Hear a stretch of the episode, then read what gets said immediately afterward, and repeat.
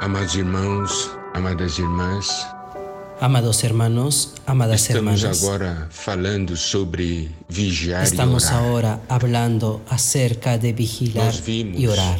que o Senhor nos mostra o caminho. em Vimos Lucas 21, Que el Señor 36. nos muestra el camino. Vigiai, En Lucas a todo 21, tempo 36. orando, Velad pues en todo tiempo orando, que seáis tenidos por dignos de escapar de todas estas cosas que vendrán y de estar en pie delante del Hijo del Hombre. 13, 33, Y en Marcos 13, 33, el Señor nos dice, mirad, velad y orad, porque no sabéis cuándo será el tiempo. Como hablamos antes, nosotros vamos a aplicar esta palabra, esta práctica de velar y orar en el aspecto de nuestro vivir diario. Y comenzamos hablando acerca de, del problema de la ansiedad. Continuando, vamos hoy a abordar capítulo 4, versículo la porción de Filipenses capítulo 4, versículos 4 al 7. Esta porción dice lo siguiente, regocijaos en el Señor siempre, otra vez digo, regocijaos. Vuestra gentileza sea conocida de todos los hombres, el Señor está cerca. Por nada estéis afanosos, sino sean conocidas vuestras peticiones delante de Dios en toda oración y ruego con acción de gracias. Y la paz de Dios, que sobrepasa todo entendimiento, guardará vuestros corazones y vuestros pensamientos en Cristo Jesús. Esta porción comienza con un mandamiento, con una orden para nosotros. Regocijaos en el Señor siempre. Preste atención, alegraos siempre en el Señor. Otra vez digo, regocijaos. Entonces, nosotros podemos ver que nosotros pasamos por muchas situaciones y nosotros no conseguimos alegrarnos. ¿Por qué? Porque miramos para las situaciones, la ansiedad viene y cuando la ansiedad viene, la alegría se va de inmediato. Pero aquí no dice solo regocijaos. Acá dice, alegraos en el Señor, siempre en el Señor. Y esto es algo muy importante en, en el Señor.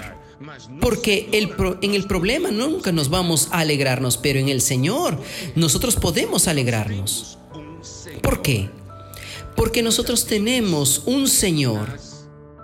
Nosotros ya vimos en, en los mensajes, en las comuniones anteriores, que nosotros tenemos un Padre y ese Padre da valor a cada uno de nosotros.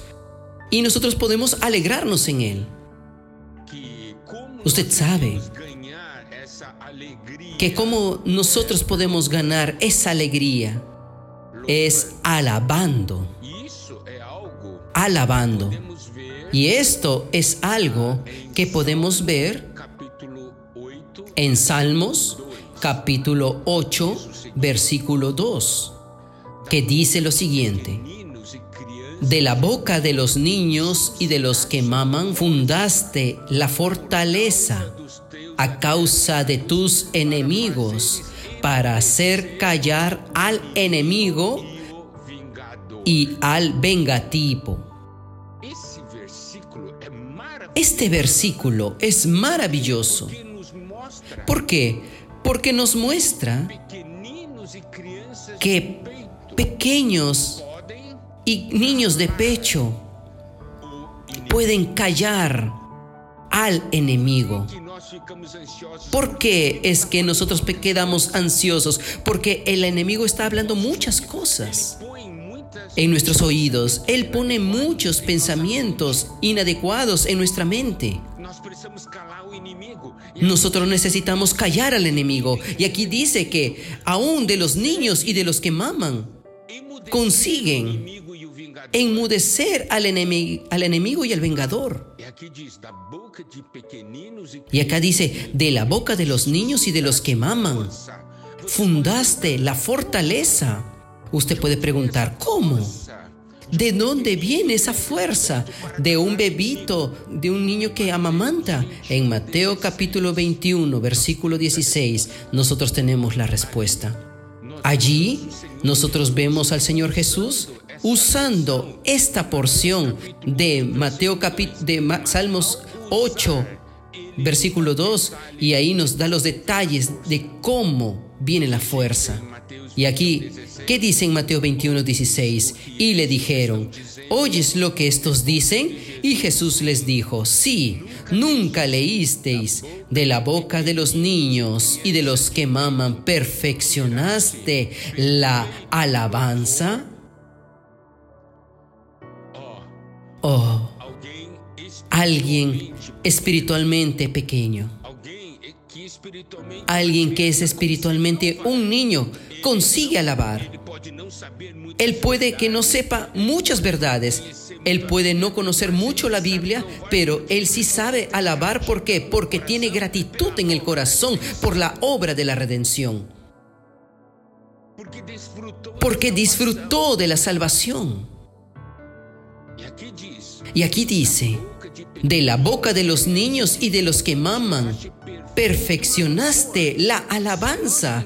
Si nosotros unimos el, el Salmos 8, versículo 2, nosotros vemos que estos, esta perfecta alabanza forma la fuerza, genera la fuerza, una fuerza que puede callar al enemigo. Entonces nosotros podemos ver cuando el enemigo viene y nos ataca y la ansiedad viene, ¿Qué es lo que nosotros podemos hacer? Nosotros podemos alabar. Y cuando nosotros alabamos, surge la fuerza que calla al enemigo. Por eso es muy bueno conocer los himnos, cantar himnos. En el momento que hay tristeza, la ansiedad llega, cante himnos, alabe al Señor. Y usted, su fe se va a fortalecer. En Nehemías capítulo 8, versículo 10, en su final, hay una expresión maravillosa. La alegría del Señor es nuestra fuerza. El gozo del Señor es nuestra fuerza. Es la alegría del Señor, es la alegría en el Señor, la alegría que viene de Él. Es la alegría de Él. La alegría de Él es nuestra fuerza.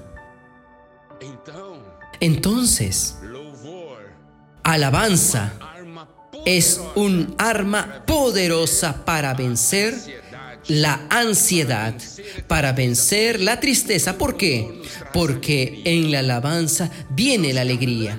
Y nosotros callamos así al enemigo. Aquellos pensamientos feos, aquellos pensamientos feos que llegan a nosotros. Cuando nosotros comenzamos a alabar, la victoria del Señor es expresada. Oh, alabado sea el Señor. Amado hermano, amada hermana, tal vez usted no sepa mucho de las verdades. Quizás usted no, de hecho usted necesita buscar la palabra de Dios, pero alabanza usted siempre puede. Y la palabra de Dios garantiza que donde hay alabanza hay fuerza y donde hay alabanza el enemigo es callado. ¡Qué maravilla! Vamos juntos a alabar al Señor. Esa porción de Filipenses nos muestra que podemos vencer por medio de la alabanza. Que el Señor nos bendiga y que nuestra alabanza alcance el trono de Dios. Amén.